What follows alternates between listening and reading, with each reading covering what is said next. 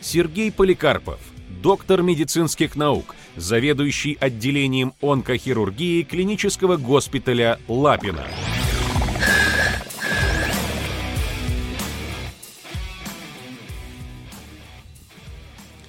Добрый день, Сергей. Добрый день. А, прежде чем вы начнете свой доклад, давайте выясним степень подготовки нашей аудитории к вашей теме. Можете перейти по ссылке, которая сейчас появилась в чате трансляции, чтобы ответить на вопрос. Скрининг злокачественных новообразований показан в следующих ситуациях. Варианты ответов. Для всех известных опухолей, для большинства известных опухолей, только для некоторых опухолей его проведение вообще бессмысленно. А у меня к вам, Алексей, первый вопрос. Э, правда ли, что по анализу крови можно поставить диагноз злокачественной опухоли? Спасибо за Алексея. Простите, пожалуйста, Сергей.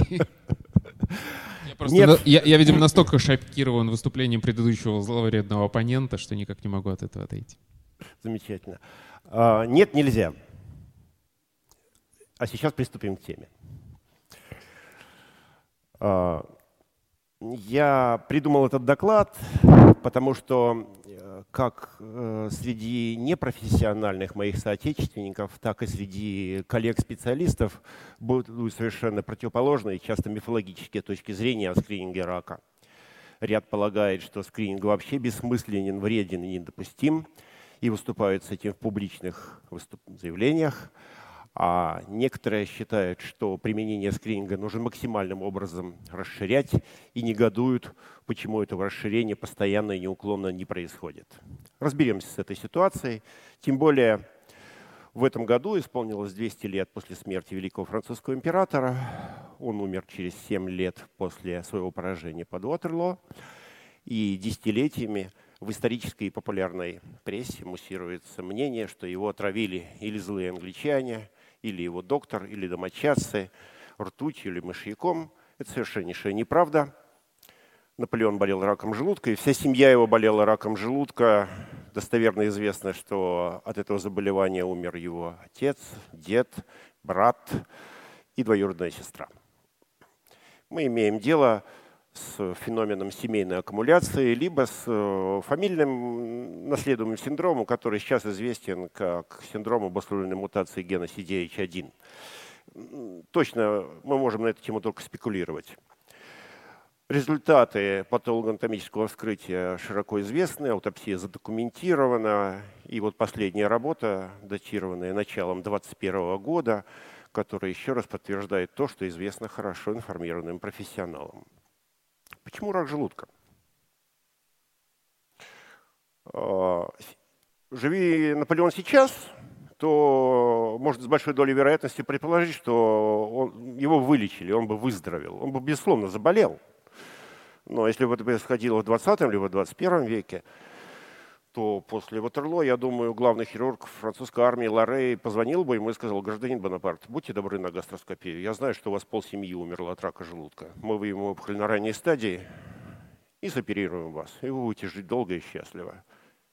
Это и есть, собственно, принцип скрининга. Информация и предупредительная диагностика.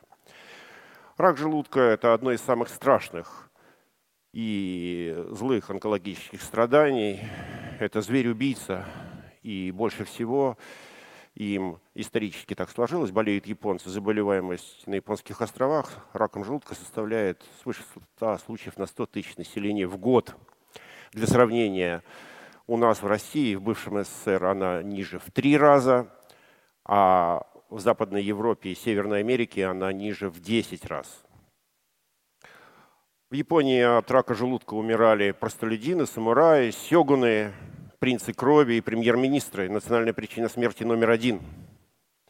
И поэтому с 70-х годов в Японии была принята национальная программа скрининга рака желудка, то есть диагностических тестов, которые распространялись на совершенно здоровых, благополучных, успешных людей, которые ничем не страдают. И дизайн представлен, японского скрининга представлен на этом слайде. Первым этапом всем лицам старше 50 и до 75 лет делалось, ну, грубо говоря, рентген желудка с контрастом, не совсем так, ну, примерно так. Вторым этапом эзофагогастродуоденоскопия. И японцы придерживаются этой популяционной скрининговой программе уже больше 50 лет. Они для этого выпустили даже целых два национальных закона. В 90-х годах были опубликованы японские данные об экономической составляющей данной национальной программы. Ну, сразу начинаем говорить о деньгах, это очень важно. И японцы посчитали, что один случай выявленного при скрининге бессимптомного рака желудка обходится национальному здравоохранению примерно в 10 тысяч долларов. Ну, если помнить, что у нас рака желудка втрое меньше, а в США в 10 меньше, легко понять, что у нас стоимость подобного выявления будет в три раза больше, а в США она, в США она достигнет 100 тысяч долларов. И это основная причина, почему скрининг рака желудка не смог даже начаться в других странах, за исключением Японии. В 20-х годах японцы опубликовали большое кумулятивное исследование, которое суммировало и подытоживало их огромный опыт многих десятилетий. Японцы доказали, что благодаря скринингу рака желудка они добились снижения смертности от этого страдания в пять раз – они выяснили, что скрининг прибавляет 30 лет полноценной качественной жизни на тысячу населения. Это очень много. Но и при этом траты были нешуточные. На каждые тысячу человек скрининг в, в периоде 25 лет обходился национальному здравоохранению примерно в 2 миллиона долларов. А один год полноценной качественной жизни, который вырван из когтей смерти благодаря этой программе, японской казни обходится примерно 45 тысяч долларов. На этой картинке изображен рыбак, символ безмятежной пенсии, человека, который полностью излечился от злокачественного страдания. Однако у меня, у онколога, здесь видится другой образ. Рыбак – это врач, который занимается скринингом. И он может оправданно пойти в море и бросить сети, только если он уверен, что там, во-первых, есть рыба, а во-вторых, ее достаточное количество. Если же рыбы нет, либо ее исчезающе мало, то всякий поход в море будет бессмысленным, затратным и безуспешным. Что же такое скрининг? Очень немногие, даже профи, смогут его точно определить. Скрининг, грубо говоря, это фильтрация совершенно здоровых людей по определенному критерию, который может свидетельствовать о некоем риске наличия у человека бессимптомного злокачественного образования. Четко нужно понимать, что скрининг – это не ранняя диагностика, потому что ранняя диагностика, по своему определению, это обнаружение ранних стадий рака вне зависимости от наличия либо отсутствия симптоматики. Скрининг нельзя путать таким образом ни с диспансеризацией, ни со специализированными медосмотрами, которые имеют своей целью допуск к какому-то рискованному путешествию, предприятию, либо опасной профессии. И тем более скрининг никакого отношения не имеет к модным чекапам. Принципы и критерии скрининга были опубликованы в 1968 году в 200-страничной книге, которую издала Всемирная организация здравоохранения под авторством Джеймса, господи, совсем забыл, Уилсона и Густава Юнгнера. А в 70-м году эта книга была переведена на русский язык и издана в СССР. Она носит канонический характер. Десять принципов были сформулированы Уилсоном и Юнгнером касательно того, как проводить скрининг. Самое главное, заболевание должно быть национальной популяционной проблемой, должны быть доступны методы диагностики и лечения, это все должно быть приемлемо для людей. И, кроме того, затраты на скрининг должны быть приемлемы для национальной системы здравоохранения и бюджета. Эти принципы на протяжении вот уже более чем 50 лет незыблемы, они никак не поменялись, были только дополнены Всемирной организацией здравоохранения. И из дополненных я хотел бы обратить внимание на то, что считается сейчас важным. А, доступность скрининга не должна зависеть от материального благополучия и достатка человека. Недопустимо, чтобы то, что доступно богатым, недоступно бедным.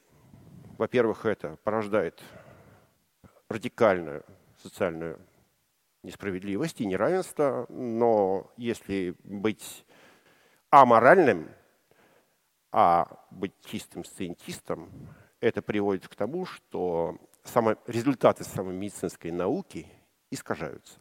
И искажаются представления о ее методах и об их информативности. Ну и кроме того, что очень важно, польза от скрининга должна превышать возможный вред. А вред может быть применен, и точнее причинен немалый. А, вот это дорожный маршрут, дорожная карта скрининга. Понятно, что когда он начинается, его инициаторы исполнители всегда должны хорошо знать конечную цель. Совершенно точно. Нельзя пойти в путешествие, когда вы не знаете конечной точки. И кроме того, любая скрининговая программа обязательно должна подразумевать публичный анализ и доступную отчетность результатов. А, любой скрининговый тест может быть положительным, либо отрицательным. И для того, чтобы понимать это, ну вот я представил такую небольшую табличку. А, то есть вот, что такое отрицательный тест? Это как бы самый благополучный исход. Вам сделали анализ, и нет признаков болезни. Но нужно хорошо понимать, что тест может ошибаться. Любой скрининговый тест может ошибаться. И э, болезнь может быть, а мы потеряли один слайд, а, а э, его признаков нет. Это плохо. Это приведет к тому, что диагноз будет поставлен поздно, будет потеряно доверие к скринингу и профессионалам, которые его проводят. Ну и кроме того, это может привести к материальным и юридическим последствиям. И наоборот. А, тест может быть положительным, и в одной ситуации это будет искомая картинка, то есть мы хотим обнаружить болезнь, это истинно положительный тест, и наоборот – тест может ошибаться. Он может выдать признаки болезни при ее отсутствии. И это тоже плохо, потому что это приведет к дополнительным, часто инвазивным и травматичным исследованиям, которые могут сопровождаться осложнениями, психологической травмой и лишней нагрузкой на систему здравоохранения. Но даже Прошу прощения, у меня что-то с презентацией. А, отлично. Замечательно. Но даже исходы болезни при истинном положительном скрининговом тесте могут быть разные. От самых худших до самых лучших. Самое лучшее – это мы выявили заболевание и благополучно его вылечили, и только благодаря тому, что обнаружили его на ранней стадии. И худшие варианты. Мы выявили заболевание, но его исход никак не зависит от раннего выявления, и пациенту все равно плохо диагностировали это при скрининге или диагностировали тогда, когда у него появились признаки страдания. И, наоборот, самый худший вариант, когда мы подвергли человеку, человека дополнительному обследованию, травматичному лечению, и он погиб в результате ятрогенных осложнений. Всякий раз, когда мы принимаем решение о проведении той или иной скрининговой программы, мы должны на двух чашах весов взвешивать пользу и вред, и внимательно оценивать и скрупулезно э, анализировать все возможные преимущества и недостатки. Э, я хочу сказать, что в мире проводилось много скрининговых программ, как исследовательских, так и национальных популяционных. И ряд из них закончились безуспешно. Экспедиции были проиграны. Так в настоящий момент – не считается эффективным. Э, скрининг рака легкого с помощью рентгеновской флюорографии, то, к чему мы все привыкли с детства. Совершенно доказано, что это неэффективный, затратный, бессмысленный метод. И также в большинстве стран мира полностью отказались от скрининговых программ рака предстательной железы и рака щитовидной железы, потому что они никак не прибавляют долгосрочной выживаемости, смертности и сопровождается большим количеством осложнений. Очень успешным в странах Западной Европы оказался опыт скрининга рака молочной железы. И вот свежие данные, инфографически представленные из Великобритании. Судьба тысячи женщин в определенном возрасте, которым в течение 20 лет проводили скрининг на предмет рака молочной железы. Метод в настоящий момент существует эффективный только один – это рентгеновская маммография. Все остальные способы, как а, УЗИ молочной железы, так называемая импедансная маммография, ну и там довольно-таки наивные советы по самообследованию, они неэффективны.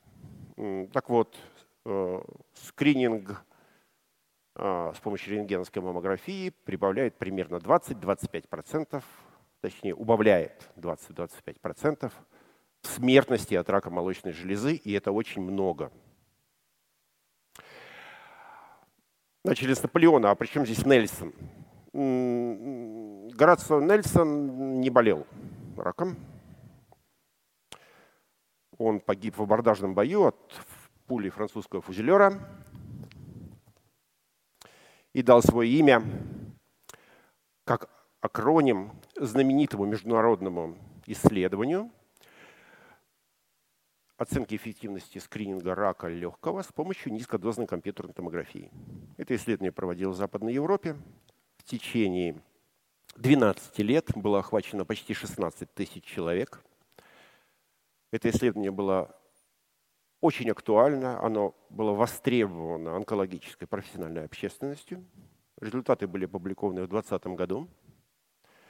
И было показано, что если мужчин и женщин со стажем курения больше 30 лет раз в два года подвергать незагодной компьютерной томографии грудной клетки, то выявляемость рака легкого повышается примерно в полтора раза, а летальность от рака легкого, долгосрочная смертность, понижается на четверть. И в настоящий момент это исследование, его результаты являются неким золотым стандартом, эталоном проведения как скрининговых исследований, так и национального популярного скрининга. Что касается России, естественно, нам понятно, да, скрининга это предметом скрининга это должна быть национальная проблема, экономически значимое заболевание. Вот пять наиболее распространенных злокачественных опухолей мужчин и женщин, населения Российской Федерации, данные 2019 года. А, зеленым подчеркиванием я выделил то, что не представляет, честно говоря, большой угрозы для жизни. Эти опухоли благополучно лечатся, и причиной повышенной смертности у наших людей не являются. Вот это пять главных убийц, независимо от пола и возраста. А рак желудка и рак поджелудочной железы. Их скрининг в настоящий момент технически и финансово недоступен. То, что я не выделил, то вполне доступно и в настоящий момент уже хорошо известно. И поэтому консенсусно во всем мире известно, что четыре злокачественные локализации могут быть подвергнуты национальному популяционному скринингу, и при этом могут быть достигнуты высокие результаты в борьбе с этими опухолями. Прочитаем. Рак легкого, факторы риска, стаж курения больше 30 лет.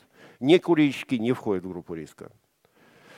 Скрининговый тест – низкодозная КТ уточняющая диагностика в зависимости от ситуации. Снижение смертности 25%. Рак толстой кишки. Возрастные рамки 50-75 лет, только 25 лет.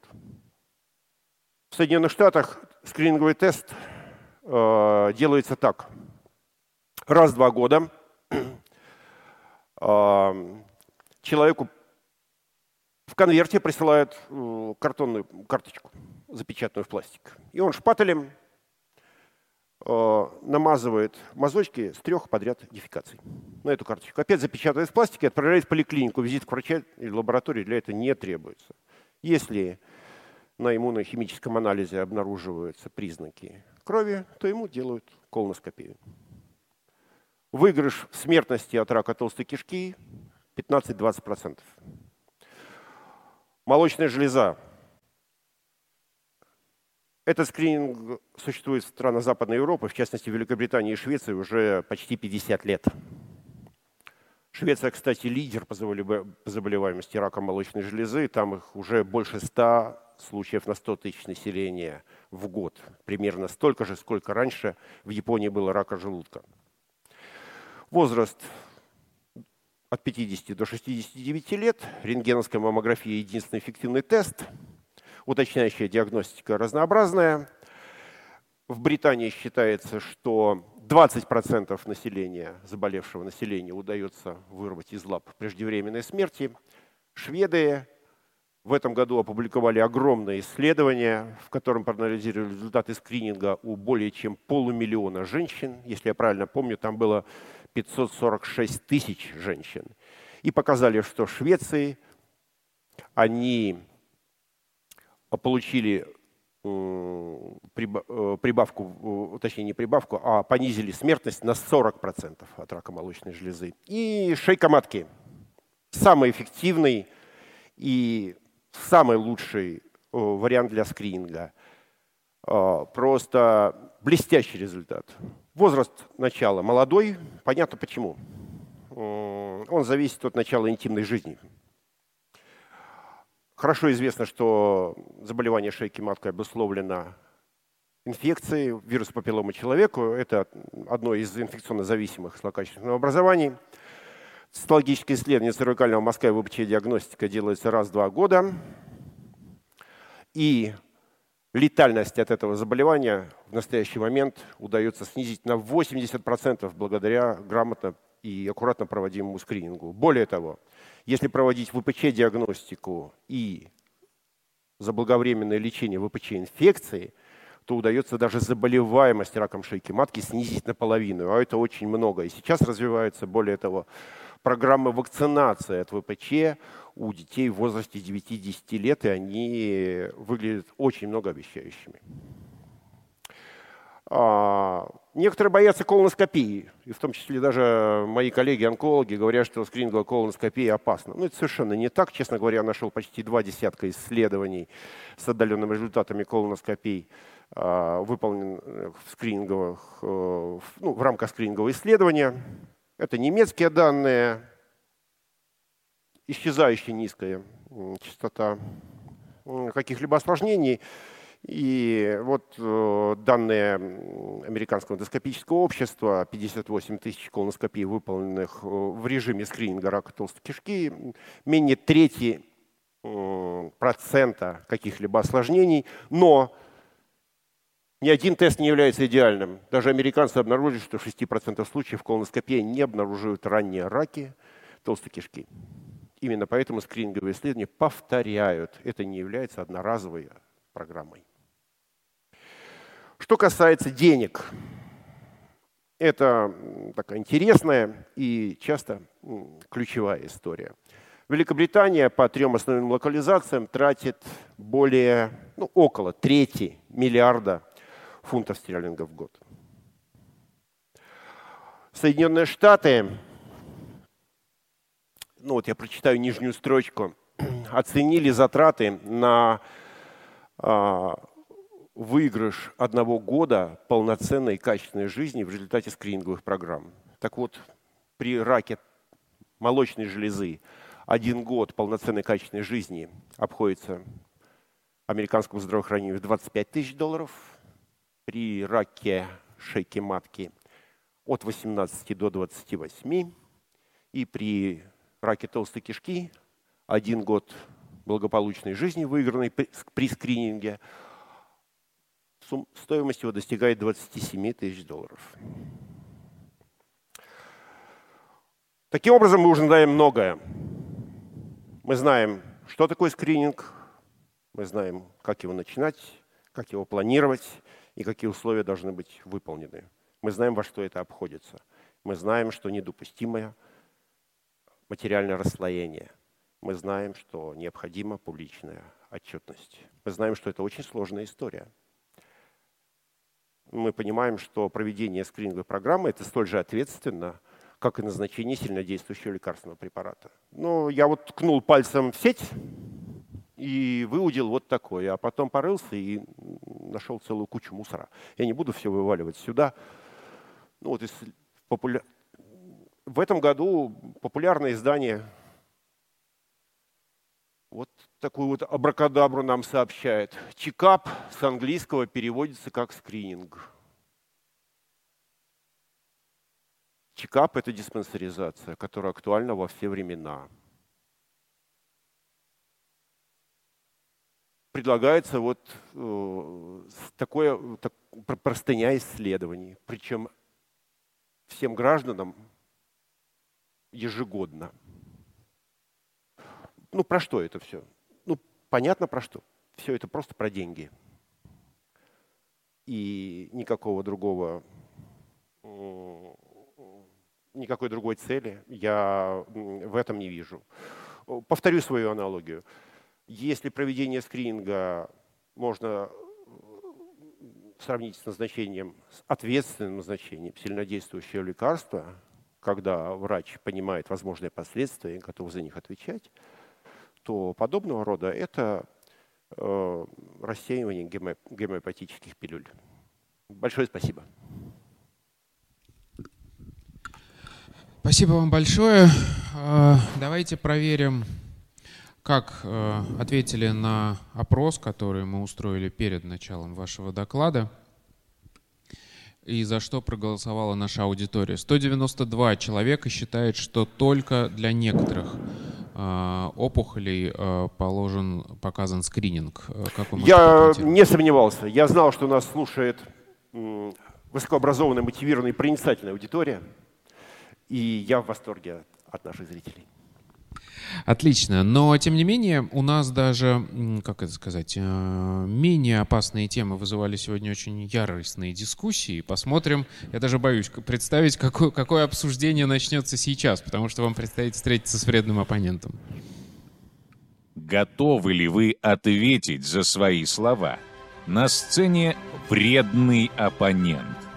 Юрий Сиволап, профессор кафедры психиатрии и наркологии Первого Московского государственного медицинского университета имени Сеченова, доктор медицинских наук, автор свыше 200 научных статей, монографий и клинических руководств. Добрый день. У вас 10 минут для того, чтобы обсудить вопросы онкологии, день, конкретный Михаил, доклад. Спасибо.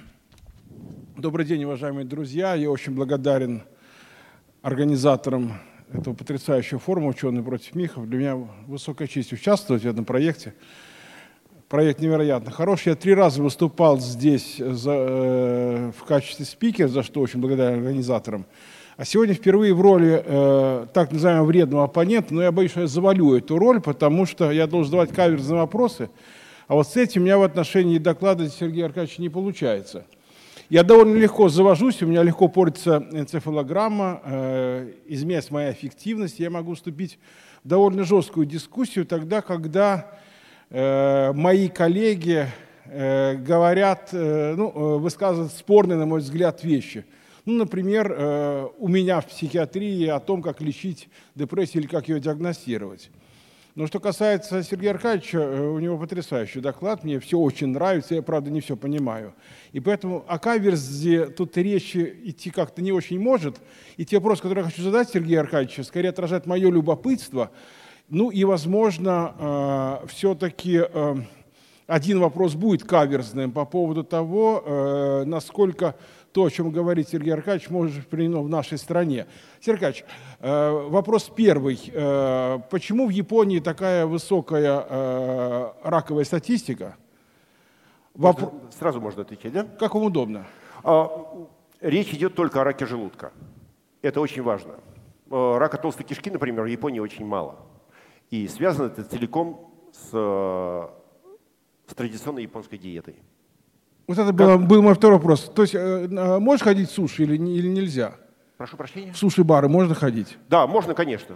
А что там не так с э, японской кухней, которую называют... Ну, я сразу расскажу историю. Я на самом деле ее приберег, хотел приберечь для другого доклада, но карта на стол.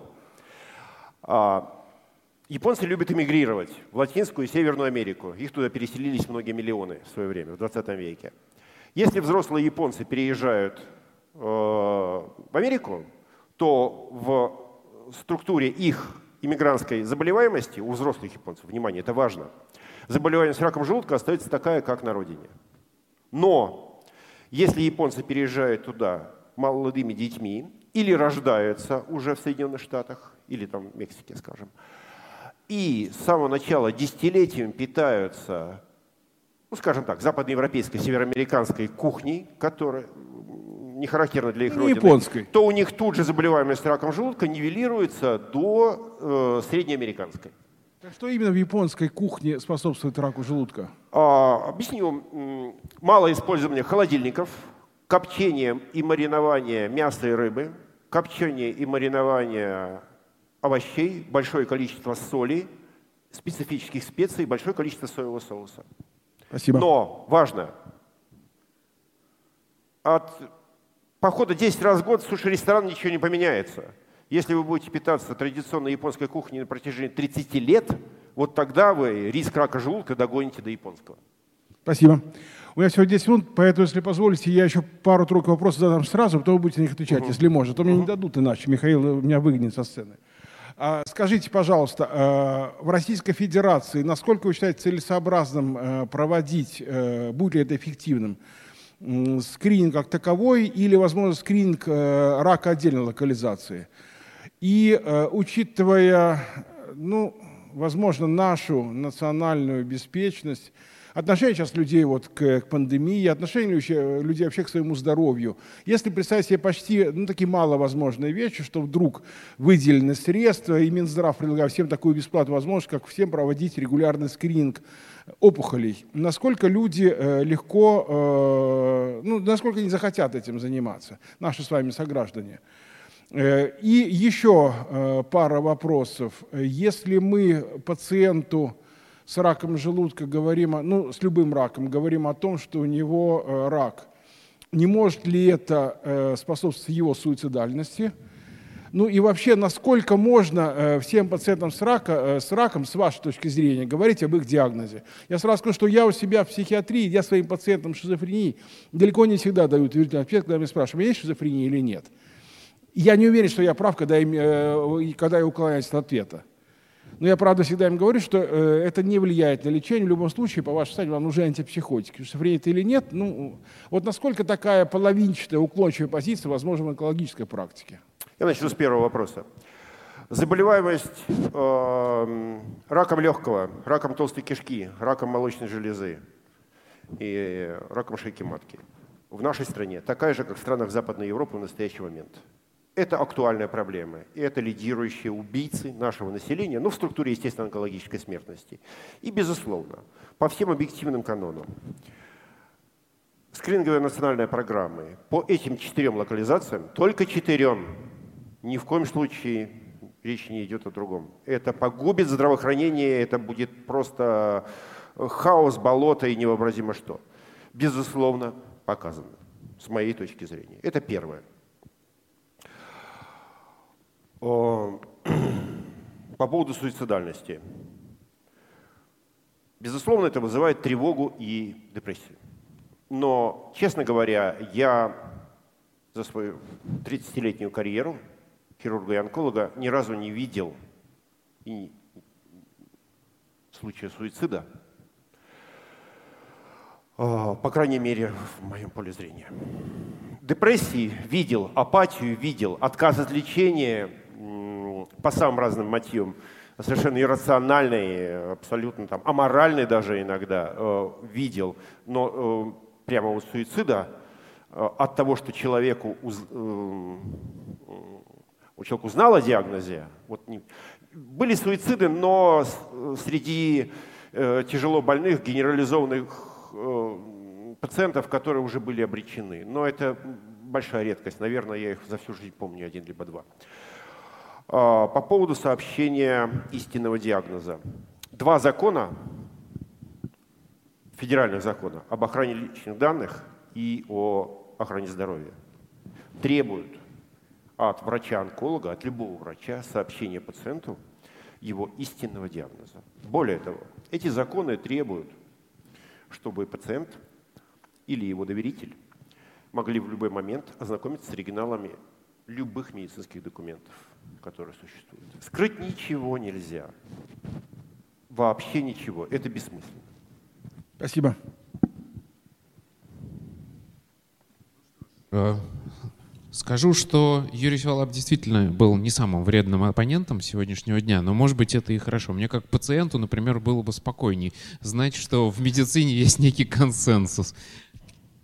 Тем не менее, а, призываю зрителей а, зайти по ссылке в чате и проголосовать и оценить а, Юрия Севалапа в качестве вредного оппонента. А пока вы голосуете, мы, собственно, поотвечаем на вопросы нашей аудитории. Так, Сергей Аркадьевич, я думаю, что мы начнем с Блица. Конечно. А у вас будет три минуты, на которые нужно будет ответить на максимальное количество вопросов. Поехали. Могут ли паразиты внутри организма собираться в кластеры и имитировать опухоли? Могут, и такое нередко происходит на экваторе. А, Лидия Жемчужная. Насколько оправдано удаление молочных желез и яичников при э, определении мутации в генах BRCA1 и BRCA2? Мое личное мнение, что первичная, это научно выскажусь, первичная хирургическая профилактика в этой ситуации не оправдана. А, Карл Август Аванти, по вашим оценкам, как много людей, у которых в семейном анамнезе есть онкологическое заболевание, после обследования квалифицированными медиками и заключения об отсутствии таких патологий, специалистам не верят и становятся жертвами шарлатанов? Раньше, буквально 20 лет назад, это было очень распространено, и мы встречались с этим повсеместно. Сейчас, благодаря эффективной просветительской работе в СМИ и в медицинских учреждениях такие люди очень редки. А, Дарья Кондрат. А какие диагностики рака стоит пройти в 24 года? В 24 года, ну, через год следует посетить гинеколога для анализа на э, ВПЧ и производства цервикального мазка, если вы не, не девственница, конечно.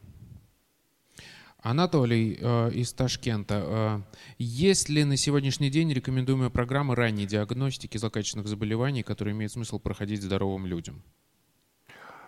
Только те, которые я перечислил. Угу. Кирилл из Санкт-Петербурга. Из Санкт-Петербурга. Если какая-то программа скрининга считается осмысленной, но в стране ее нет, значит ли это, что входящим в группу риска при возможности стоит сделать соответствующие тесты за свой счет?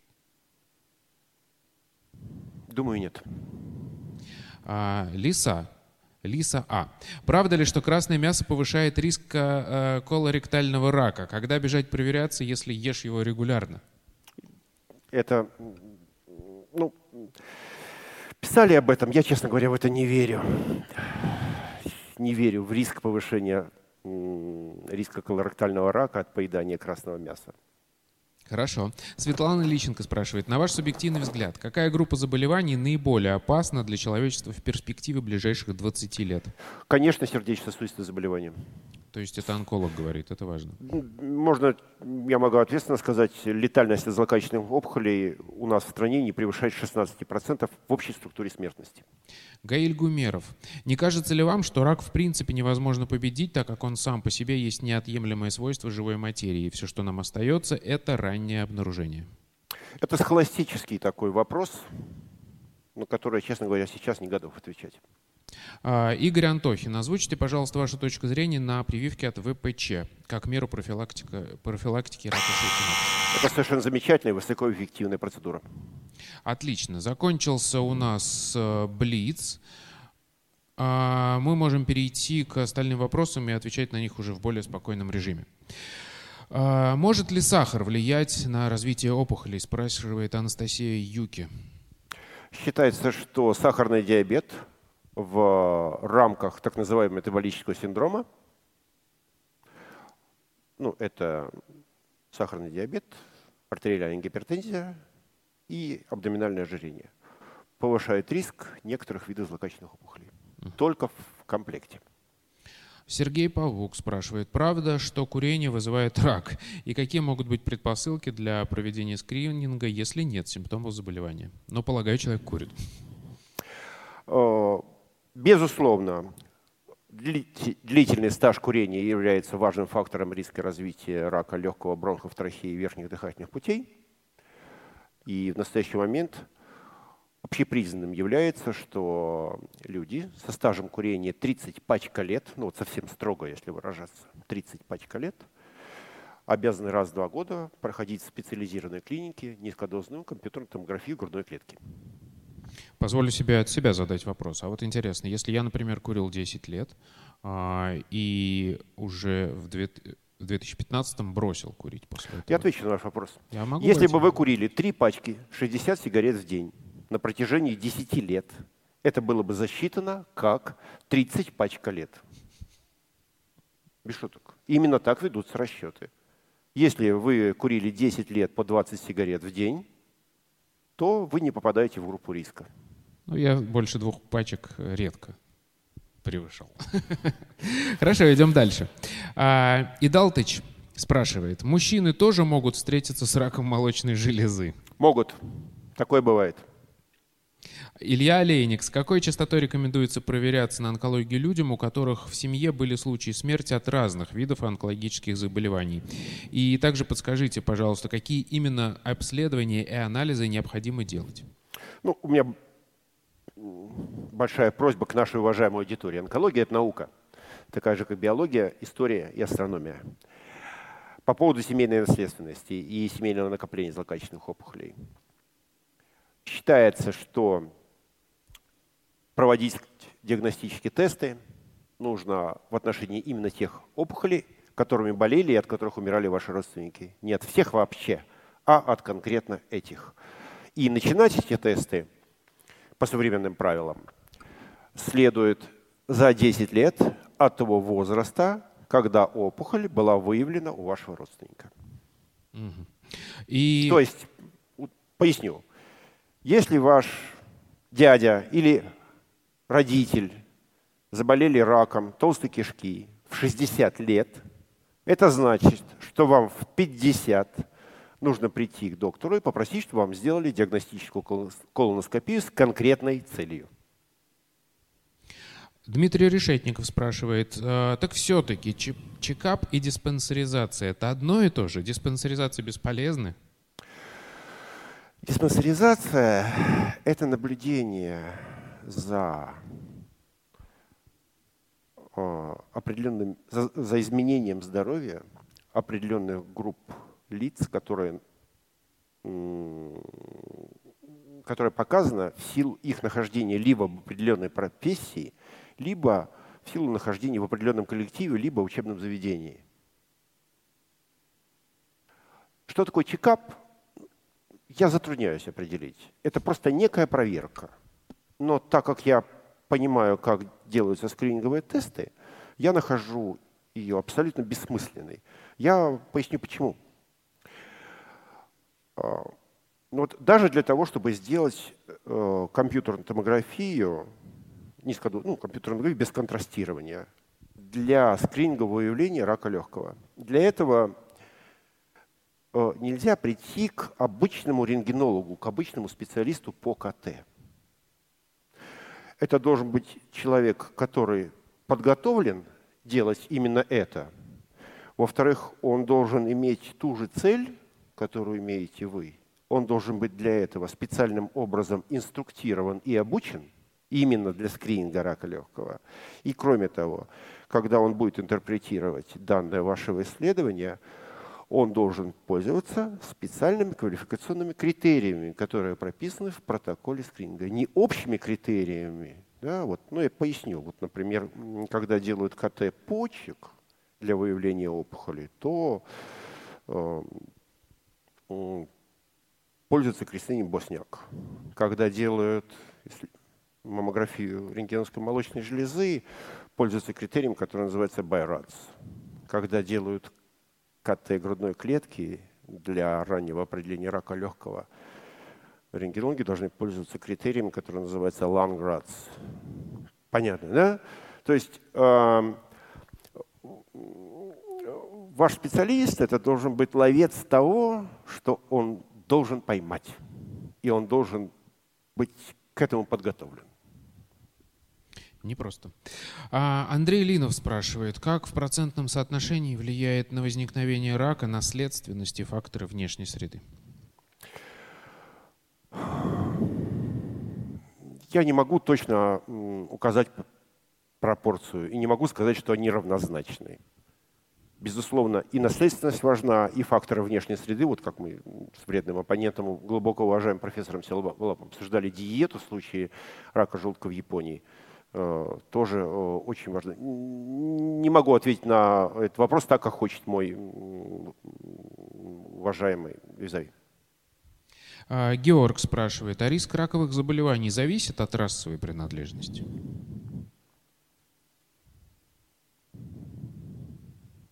Тоже не могу ответить, ответить на этот вопрос. Нет статистики, нет данных или...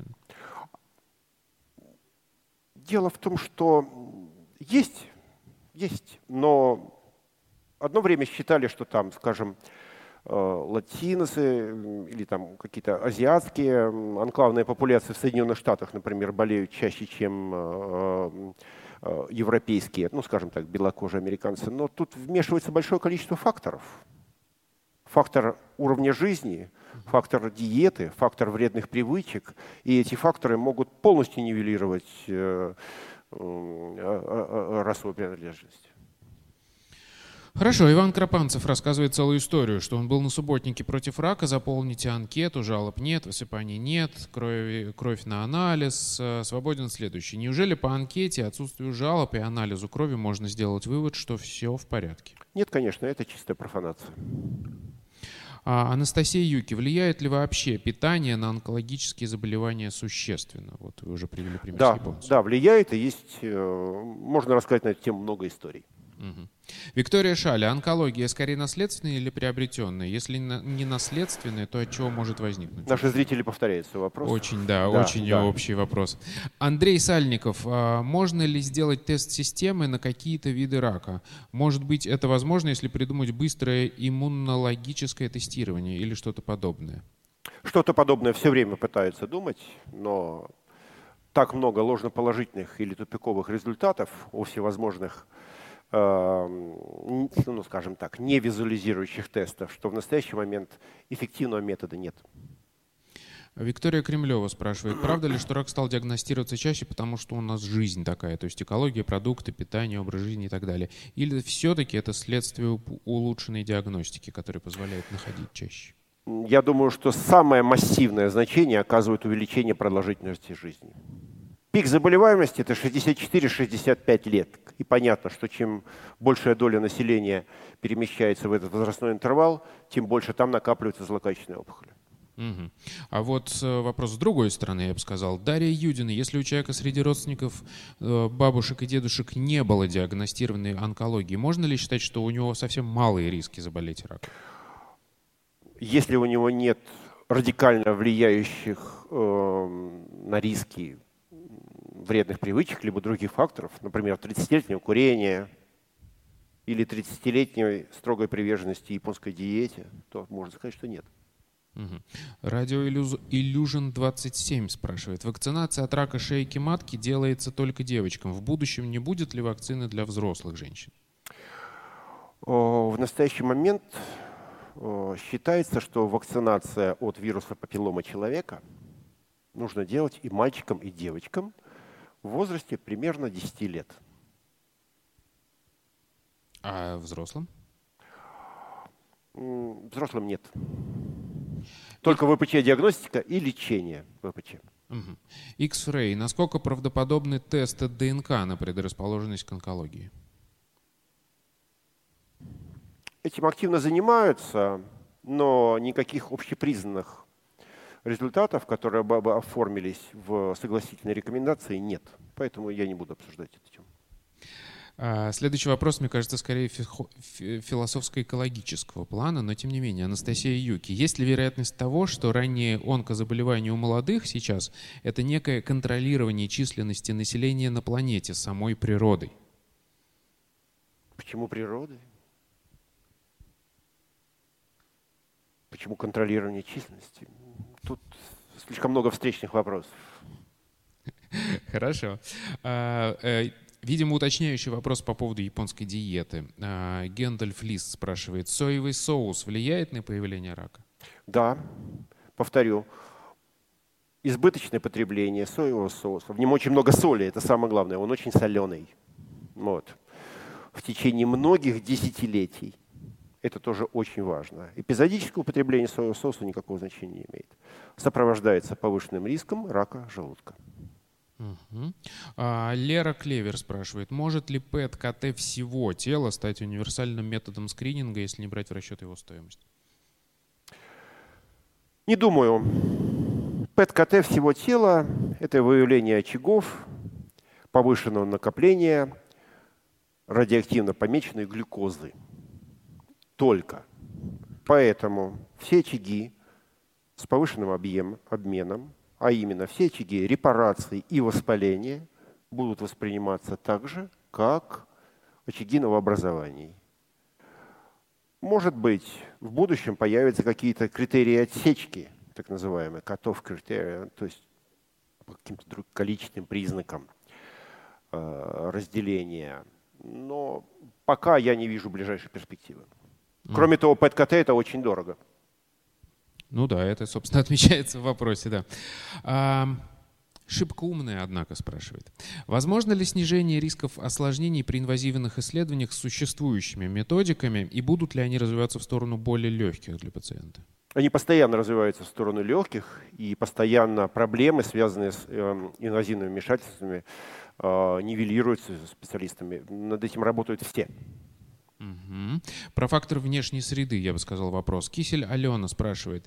Рейтинг онкологии по России связан с национальными особенностями или с образом жизни, обстановкой? Если уехать в другую страну, надо на чей рейтинг смотреть? На той, откуда приехал? Или на рейтинг гастрономии. А, еще раз? На рейтинг гастрономии. Э, Светлана Ляхова. Есть ли достоверные данные, что прививка от ковид может вызвать рак? Откуда берутся такие мнения? Это чушь. Даже не хочу обсуждать. Это дикость. Мария Михеева. Какие меры необходимы, чтобы на ранних этапах обнаружить рак? Ведь бывает так, что человек чувствует себя хорошо, и рак не подозревает до тех пор, пока рак не обнаружил на поздних стадиях. Я про эти меры только что рассказывал 30 минут. Да. Исчерпывающие. Угу. Кроме и... того, что мы не, э, твердо знаем, мы мало чего знаем. А... Тут вопрос как раз тоже философского плана. Гэндальф Лис. Как понять стоимость года жизни? Стоимость года жизни. Это условный медико-экономический критерий, который учитывает, скажем так, затраты всей системы здравоохранения и социальных служб для того, чтобы обеспечить человеку, излеченному от рака, а, стопроцентно качественную, комфортную жизнь по той оценке, как он сам себе поставит, этот человек. Ну, человек прожил год, его не беспокоили никакие боли, никакие проблемы с пищеварением, никакие проблемы с дыханием. Его не беспокоила мышечная слабость. Он ходил август, сентябрь, октябрь, собирал грибы по 20 километров в день. Он ловил рыбу, он играл в теннис. И он говорит, я прожил жизнь на 100%. И вот все то, те усилия, те материально-технические средства, которые вложила в него здравоохранение и социальная служба вот в такой ситуации оценивается как один год полноценной качественной жизни. В свою очередь, если, например, человек сказал, что я прожил два года, но качество своей жизни я оцениваю наполовину. То есть я хотел бы, чтобы мне было два раза лучше. Я не могу пойти за, гриб, за грибами, я могу ловить рыбу только сидя на скамейке, а спиннинг бросать не могу я еще не могу это. Вот предположим такая ситуация, это, конечно, условное, немножко формальное деление, и он ставит 50%, да, то два года такой жизни оцениваются как один год с качеством люкс. Угу. А Нина К. спрашивает, если у родственника была выявлена доброкачественная опухоль, тоже рекомендуете раннюю диагностику или нет необходимости? Нет, это совершенно разные вещи. Угу. А, Миха Интересинг э, спрашивает, сдавать ли на кровь на онкомаркеры, покажет ли это наличие рака в организме? Это бессмысленно. Это бессмысленно, уверенно говорю. Хорошо. А, очень много вопросов мы вам успели задать. А, отметили ли вы какой-нибудь из них, а, который готовы да, конечно. Кажется, госпожа Жемчужная Ее вопрос про первичную хирургическую профилактику рака у лиц с мутацией BRCA. Поздравляем госпожу Жемчужную. А, мы ей отправим книгу «Кривое зеркало жизни. Главные мифы о раке и что современная наука думает о них». А, автора Мария Кондратова, э, издательство «Альпина Нонфикшн». Спасибо вам большое. А теперь давайте посмотрим, как оценили выступление нашего вредного оппонента наши зрители. Кого посчитали естественно, добрым другом посчитали Юрия Сиволапа. Тем не менее, как я уже говорил, для меня, как, возможно, у пациента, это успокаивающая ситуация, потому что консенсус в медицине, мне кажется, это хорошо. Это оптимальная ситуация. Спасибо вам большое. А, давайте большое посмотрим спасибо. на скетч Юлии Родиной, который она нарисовала за время вашего выступления. У вас появились вопросы. Вы с чем-то не согласны. Пишите комментарии с хэштегом постскриптум. Докладчик будет отвечать на ваши вопросы в прямом эфире на канале «Лаборатория научных видео». Полуголые темнокожие люди, которые маршируют под э, реющим американским флагом. Когда мы с вами смотрели на плетеные самолеты, нам казалось, ну нет, нет, вот мы не такие, мы совершенно другие. Но если разобраться в сути этого явления, то оно э, будет напоминать зеркало –